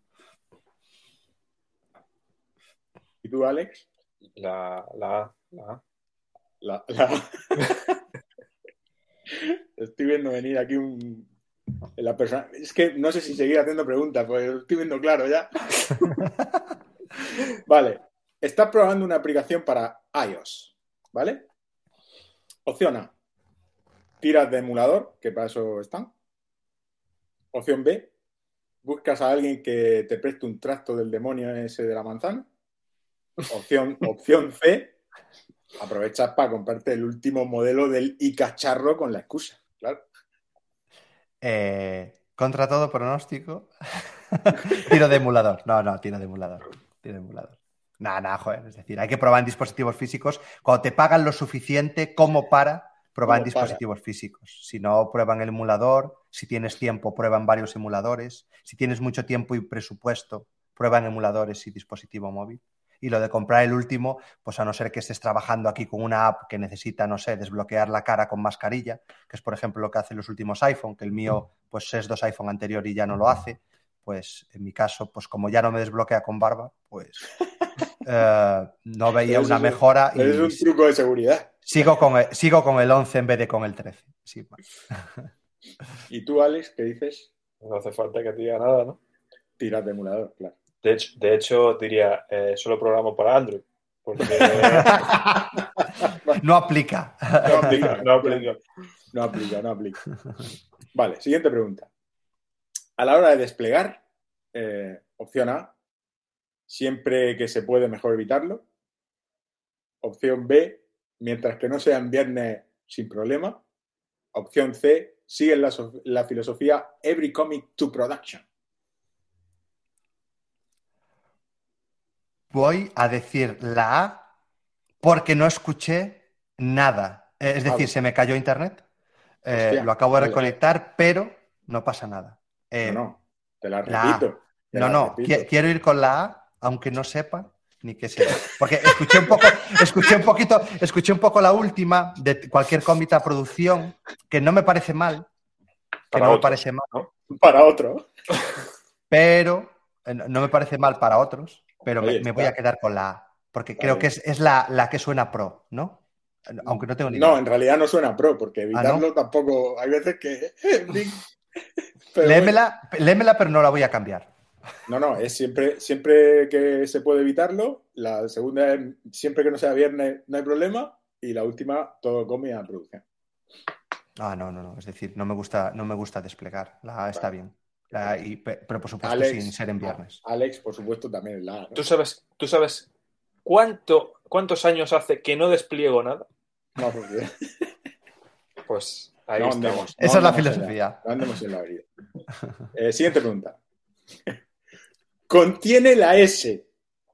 Lenguaje de programación. A. SQL. Oh, B. CSS. C. HTML5, que todos sabemos que el 5 es una S. oh, qué bueno. Ojo, Pues- cuidado. Contiene la S. Claro, claro, contiene la S. Ahí, Pero va a decir- SQL, CSS, HTML5.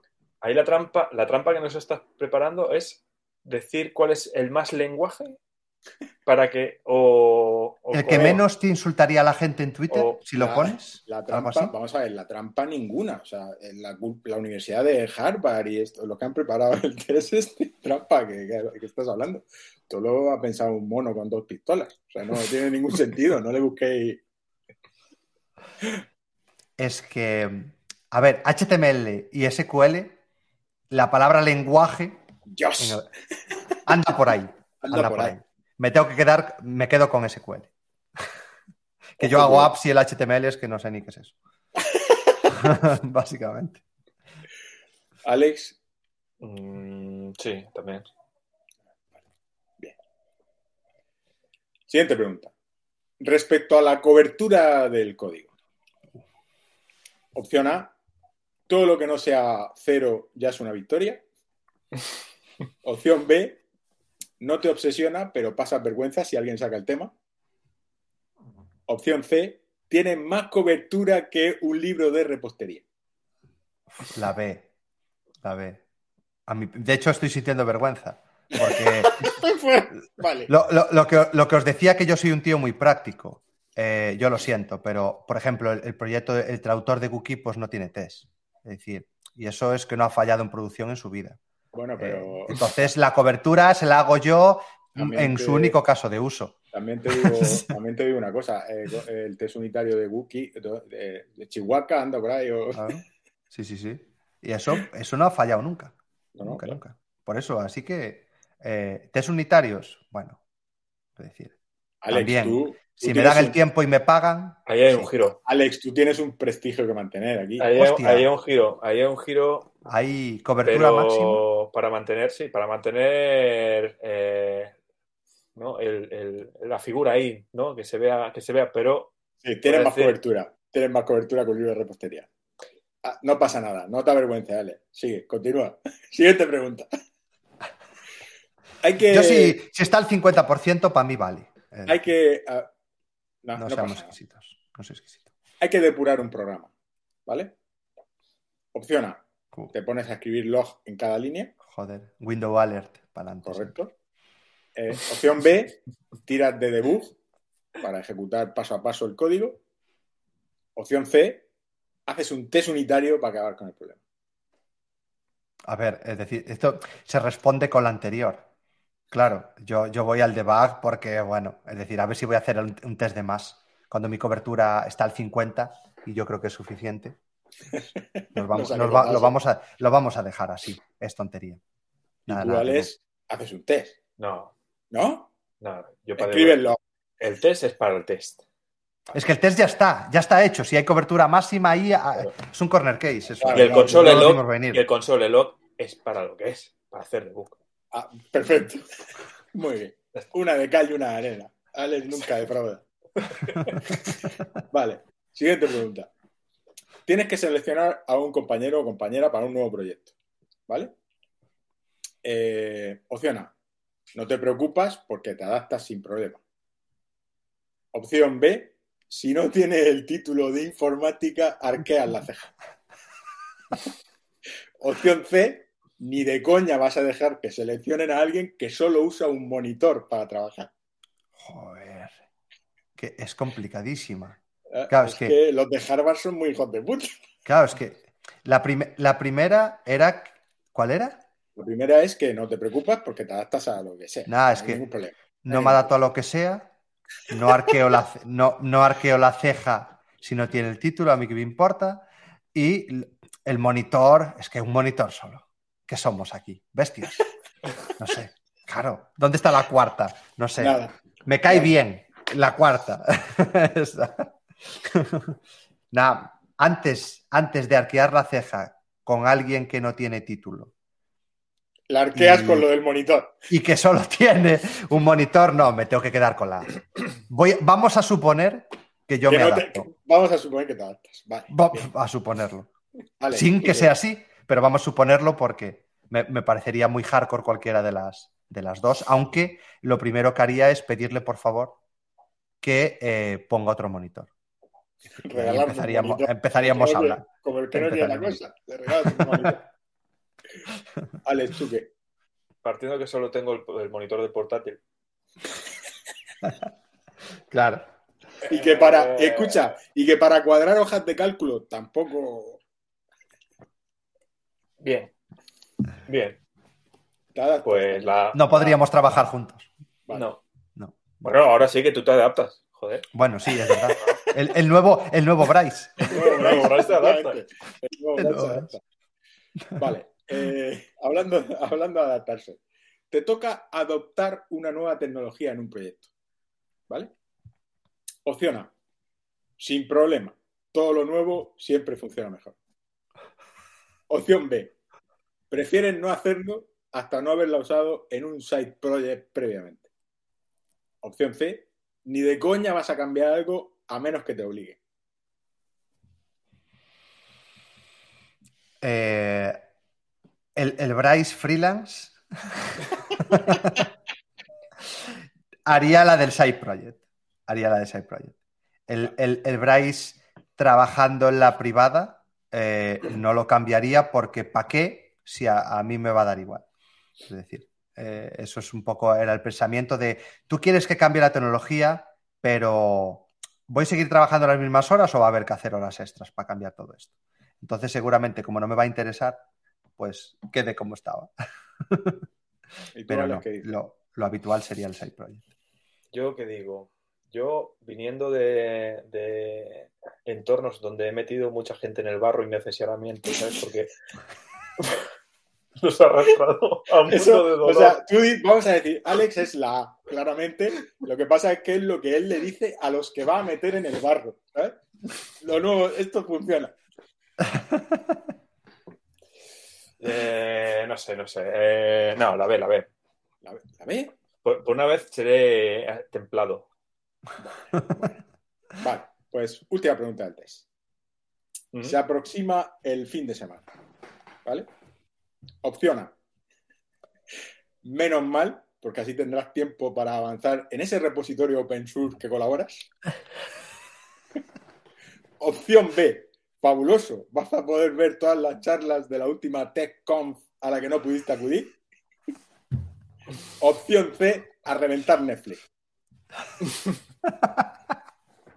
Me encanta. Eh, el Bryce de hace unos años se podría decantar por cualquiera de las primeras. El Bryce que cada día tiene menos pelo en la cabeza eh, se decanta por la tercera.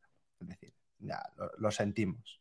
Lo sentimos. Y cuando tengo que trabajar, que trabajo eh, es no para avanzar en cosas que tengo por ahí perdidas, sino porque me hace falta el tiempo para hacer cosas que tenía que haber acabado durante la semana, en muchos casos, pero no para eh, un, poco seguir en tus ratos de ocio, pues seguir con la misma, ¿no?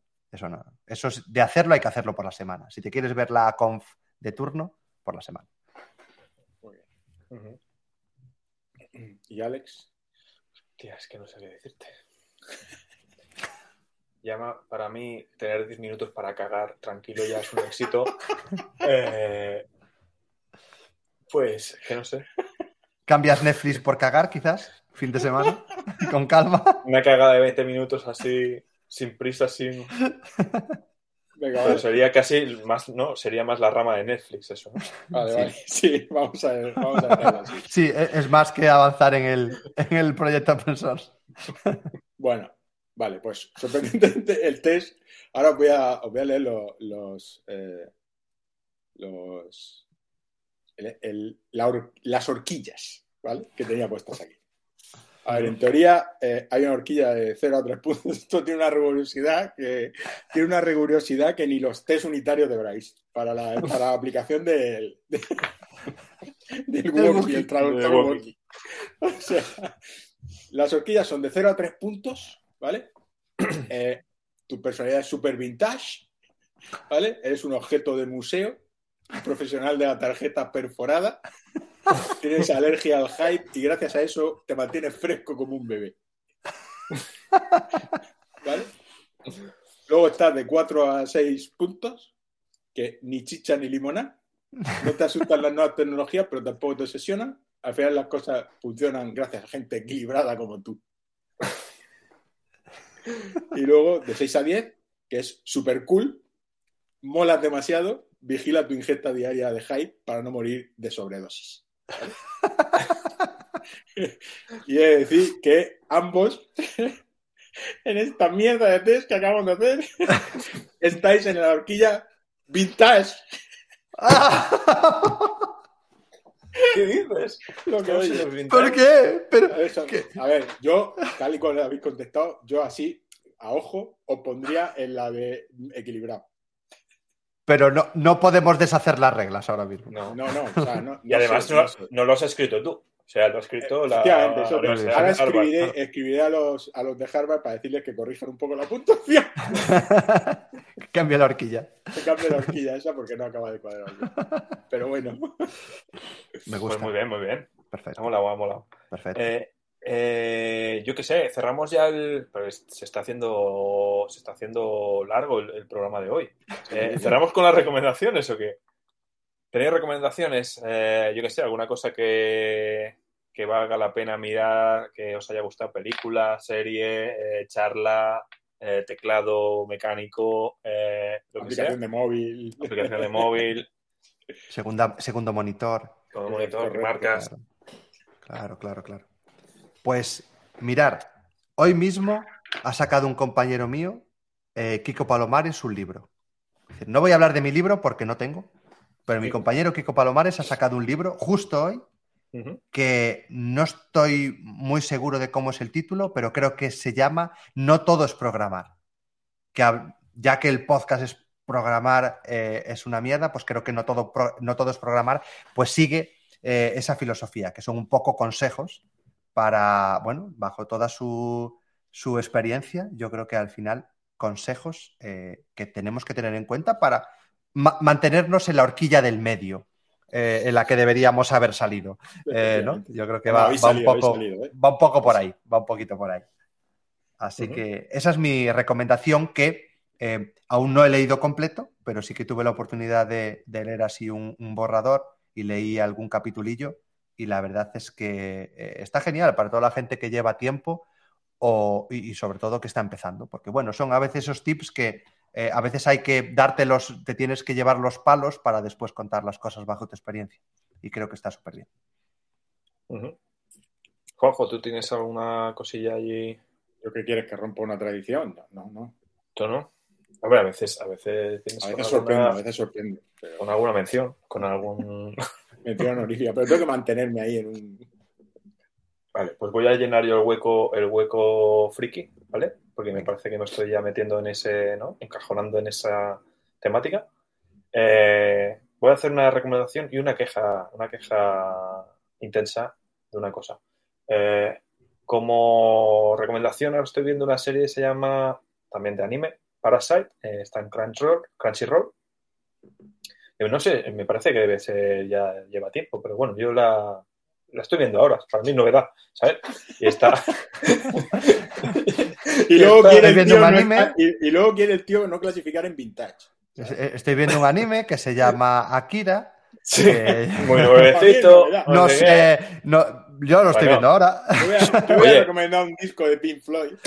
Pues, oye, ha tirado, ha tirado a, a matar eh, Bryce porque no el anime, pero el manga lo recomendé hace dos o tres episodios que me estaba leyendo también del palo. Bueno, pero No lo había el- el- leído y- el- el me he visto el anime o el me he leído el manga y después paso a lo otro, eso yo creo que es aceptable, ¿no? Ah, Como vale, que no vale, se vaya a saco.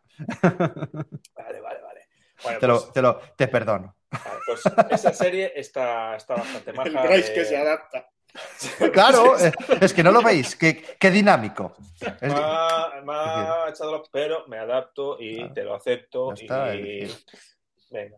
que no, No, no conoces, no conoces a Akira, no has, vi- no has visto ni leído, no sé, Evangelion. Me da igual. No pasa nada. El verdad es que se adapta. No pasa nada. Es decir, no volveremos a hablar nunca más, pero el verdad es que se hasta- no, no, ni, ni interés que tengo, no me dirás Claro. ni interés que tengo, con lo cual. Ya, Si Yo no tenía un compañero leído- que decía, a mí no me pagan por pensar. Es decir, que, que- que suele ser un poco la concepción de, joder, el programador, el bueno es el que piensa, no sé qué. Él decía siempre, a mí no me pagan lo suficiente por pensar, así que yo me siento aquí para adelante. Entonces, bueno, esa es la filosofía. Aquí en el chat también nos- me estoy viendo un anime que se llama Oliver y Benji, Joder, pues nada, ese eh, Que no también. que no se llamaba Oliver y Benji, se llamaba Eso, Campeones. cap- se llamaba Capitán Chubasa. A mí me moló porque hay una segunda parte de ese de Oliver y Benji de Campeones, ¿vale? Que después uno jugaba, eh, se iba a Europa a jugar con el Fútbol Club Cataluña. Sí, sí, sí, sí. No Eh, sé, cuál, ma- no sé cuál era de los dos, digo, y con los colores del Barça, ¿sabes? Sí, sí, y el sí. otro, no sé en qué equipo, no sé si era Madrid o era. Un visionario. Ma- Mark Lenders anunciaba que era gomina o champú, un rollo así. Ahí salían los influencers de Supercampeones. Eh, ah, y la queja, oye, que me dejo la queja. Esta semana eh, se ha demostrado lo cruel que puede ser eh, el, el mundo de- del anime, ¿vale? Porque se ha acabado, ha acabado la segunda temporada de la, o sea, la segunda parte de la temporada final de ataque, Sí, de ataque de los titanes. aún no la he visto. Y han anunciado que el año que viene van a sacar la tercera parte de la temporada final. O sea, se puede ser más. Son unos desgraciados, porque mi teoría, es decir, yo he visto todo menos esta última temporada. Mm. Y mi rollo era, voy a dejar que acabe, la veo del tirón y zanjado Shingeki. Y claro, ahora veo esto y digo, ostras, me he estado aguantando como para cerrar y ahora, eh, eh, vale, la voy a ver de golpe, pero aún me va a quedar otra temporada. Entonces, no, no vale. No, no, estoy, estoy a favor de esa, de esa queja, Y un año. sin haber visto la temporada. Un año. Claro, Y yo ya, todos nos lo intuíamos. Sabíamos que no iba a poder acabar porque iban. Ya, por como ¿no? Pero uno se esperaba, bueno, pues van a acabar con una película. O van a acabar con algo de aquí. No, otro puto año. Hostia, qué cabronazos. Temporada final en tres años. Ya. ¿Sabes? ¿Por qué le pones temporada final? Joder, eso es más agonizante que el final de The Walking Dead. No sé qué pasa. ¿Cuándo acaba eso? Alguien tiene, que que acabar ponerle, la tercera. alguien tiene que ponerle los puntos sobre las sillas. Que le cuenten que hay seguidores que van a morir. ¿Qué, qué- quiere ser?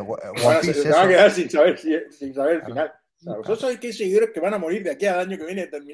Yo ya sé que voy a morir. Yo ya sé que voy a morir si, sin, sin leer el último libro este de, de Canción de Hielo y Fuego. De, de Juego de Tronos. Es decir, y ahora Lo también. tienes es- asumido ya. eh, ahí sí que hay una queja. Ahí sí que puedo poner una queja. Bueno, ha vuelto el Bryce que no se adapta. Ya, el es que no verdad es que, que, cierre, ¿eh? Joder, te que sacar lo peor de mí. El verdad es que se adapta, el verdad es que se adapta a la tecnología, pero cuando le hablas de algo que no es tecnología, que nunca se adapta. Que poco ha durado. Ya, no puedo, no, ya es, os lo decía, que yo soy incapaz, no puedo mentir. No, pues yo tengo que estar aquí y tengo que, no, no puedo mentir a los clientes, no puedo mentir, no, no me sé vender de otra forma. Entonces, nada, eh, cámbiame de horquilla. Oye, pues qué. Eh, ya está en esto. ¿Qué? Cierra, cierra, cierra. No hagas como el, como el anime, joder. No, yo, yo, le, yo le pediría a Bryce que nos haga un cierre de, de episodio, porque, o sea, para que. Despídenos tú. Joder, pues es decir, mm, si ya vamos en el capítulo, ¿qué? 92. Es Sí. decir, pues ahora lo que tenéis que hacer, después de escuchar este, es ir a escuchar los 91 anteriores, porque hay muy buenas recomendaciones, seguro. Porque me, me han gustado estas recomendaciones, entonces va a haber otra. Después, mm, invitados de lo que se hable, pues bueno, no puedo asegurar nada porque ya habéis visto lo que, lo que os he contado yo, ¿no? Que el tema más interesante ha sido que creé una aplicación que no he dicho el nombre, se llamaba Gookiator, buenísima, buenísima, miles de descargas. eh, Vas a tener igual, el pico de descargas ahora. claro, igual os encontráis con una entrevista tan floja como la mía, pero eh, la estadística debería indicar que tendría que haber, bueno, yo creo que entrevistas bastante mejores que esta. Este, este no me está molando el cierre. ¿eh? Nos estamos poniendo de bajón. Bryce, no, no, no, no, no, no, no. No, no, no. Entonces, Eso de entrevista floja, no sé, eso no vende, joder. pero, eh, pero, es decir, ¿este podcast se edita o no se edita? Esto va así todo para adelante, claro, el mínimo esfuerzo, ¿no? Claro. La- es, la máxima de, es la máxima de PU. Va, pues entonces, eh, eh, aunque sea un poquito de esfuerzo, si quieres, me pasas una frase y yo la, la leo. Eh, o te la paso en voz en off para eh, solo editar esa parte. Y entonces ya acabamos todo lo alto que tú quieras. Bueno, eso ya, ya, lo, ya lo pensamos. Da, le, da, damos, de- le- le damos de una verdad, pensada a eso. Le damos una De- pensada a eso. de- le damos de- una pensada. De verdad, de verdad, de verdad. Es que me, me afectó lo del Bryce que se adapta. Joder. Eh, no, de verdad, al margen de todo. Eh, muchísimas gracias, que me, joder, me, me he reído un montonazo. Me ha gustado mucho este ambiente de, a veces, dis- distenderlo todo eh, muchísimo más. Así que, de verdad, un placer estar por aquí y ojalá, ojalá haya valido algo de lo que haya contado y, y- y os haya gustado todas mis porquerías. Muchas gracias. Nos ha encantado, nos ha encantado. o sea, mm, nos has explicado muchas cosas muy interesantes. Eh, yo siempre disfruto cuando venís y nos contáis ¿no? más cosas interiores ¿no? y cómo lo veis y tal. Eh, yo realmente disfruto. Agradecerte que con tu agenda súper ocupada ¿no? te, te- animes y hayas venido aquí. Y bueno, esta es tu casa y para volver, cuando quieras a tener eh, eso, un Twitch más íntimo, ¿no? un, un- un canal donde te puedas explayar sin tener que controlar a las masas como, Correcto, donde, puedes, donde puedes no leer el chat, pero porque no hay nada.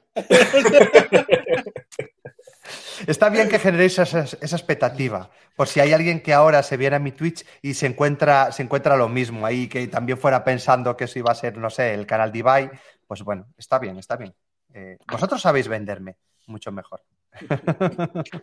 Pues bueno, un abrazo. eh, también gracias a la gente que se ha pasado. Y nada, nos vemos en el siguiente episodio. Hasta Muchas luego. gracias, muchas gracias, hasta luego, chao, chao, chao.